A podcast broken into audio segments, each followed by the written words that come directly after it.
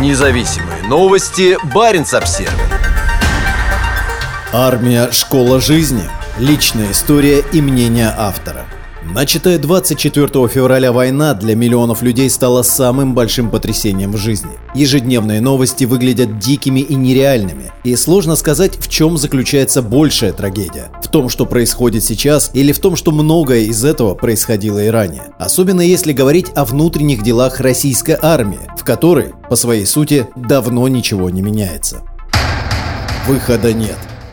На прошлой неделе в Подмосковье покончил с собой Сергей Гридин, солдат срочной службы, призванный с Печоры. Он решился на самоубийство после того, как его вписали в ротацию на Украину и должны были отправить на войну. В предсмертной записке Сергей сообщил, что по внутренним убеждениям не желает участвовать в военных действиях и попросил не отправлять его в зону боевых действий. После этого в отношении него начались измывательства со стороны командиров взвода и сержантов. Все это в итоге привело к трагической развязке. В июне 1994 года журналист Баренц Обзервер Денис Загория был призван на срочную службу в российскую армию, где с ним произошла очень похожая история.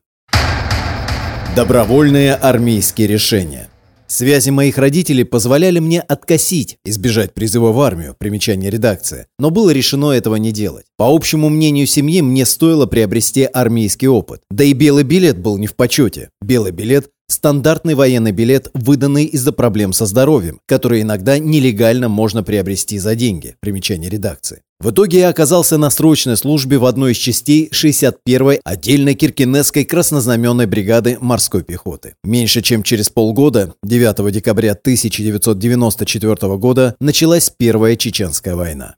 Почти сразу срочникам сообщили, что они отправятся в горячую точку. Сделано это было по-армейски четко и слаженно. Призывников вызвали в кабинет командиру батальона. Помимо него там находились командир части и заместитель командира по политической работе с личным составом, замполит. Командир части произнес длинную речь, суть которой можно пересказать очень коротко. Вы едете в Чечню. После этого нас вывели в коридор, а затем по одному стали заводить обратно в кабинет. Причина проста. Отправлять срочников в зону боевых действий можно было только по истечении полугода службы, а у меня и тех, кто прибыл в часть в конце июня, этот срок еще не прошел. Поэтому от нас необходимо было получить заявление о желании добровольно отправиться в зону боевых действий. Этим и занимались командир части, командир батальона и замполит персонально с каждым солдатом. Аргументы, которые они озвучивали, были просты. Это не боевая поездка, а безопасное сопровождение бронетехники. Рано или поздно все туда поедут. Откажешься – отправим в дисбат. Дисциплинарный батальон. Примечание редакции. Как ты будешь потом смотреть в глаза сослуживцам? Последнее может показаться странным доводом, но для срочников это весьма действенно.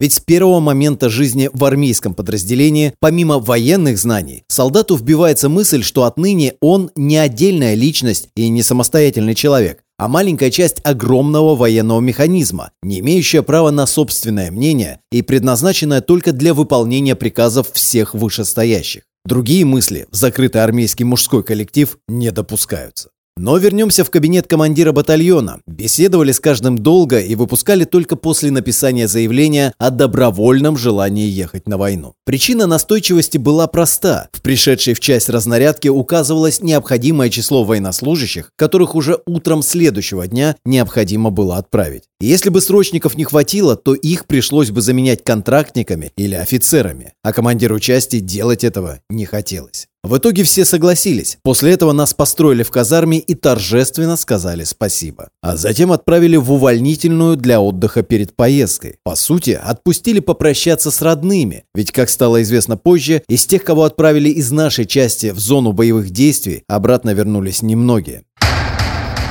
Война равно смерть. Я с детства понимал, что значит слово «война», и всегда знал, что самое ценное, что есть у человека, это жизнь, и что во время войны именно ее одни люди отбирают у других. Я не хотел, чтобы кто-нибудь отнял у меня самое ценное, и тем более не хотел делать этого сам. Возвращение утром в часть означало бы согласие с решением, принятым не мной, а за меня. Времени оставалось все меньше, вариантов было немного. Организм по-своему помог в поиске выхода из сложившейся ситуации. Ночью у меня произошло обострение хронического бронхита, и я оказался в госпитале. Через две недели я вернулся в часть. Мои сослуживцы добровольно уехали сопровождать бронетехнику в Чечню. В части осталось около пяти срочников, небольшое число контрактников и почти все офицеры. И со многими из них мне пришлось общаться по-новому, в контексте моего предательства Родины. Именно так в части негласно было квалифицировано попадание в госпиталь. В ответ на мой вопрос «А почему вы сами не поехали?» чаще всего звучало, что им не положено или приказа такого не было. Можно считать, что мне повезло, ведь физической силы во время всеобщего осуждения ко мне не применяли. Но психологическое давление оказывалось колоссальное. Память стерла конкретные слова, которые звучали в мой адрес, но оставила ощущение полнейшей безнадежности и беспомощности. А еще мне постоянно предлагалось исправить свою ошибку и поехать на войну. Но к тому моменту я уже сознательно отказался ехать в Чечню.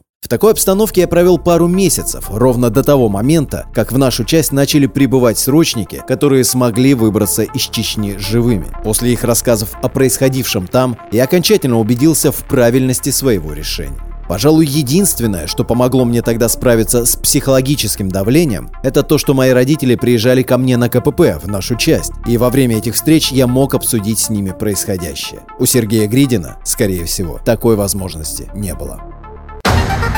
Независимые новости. Барин обсервис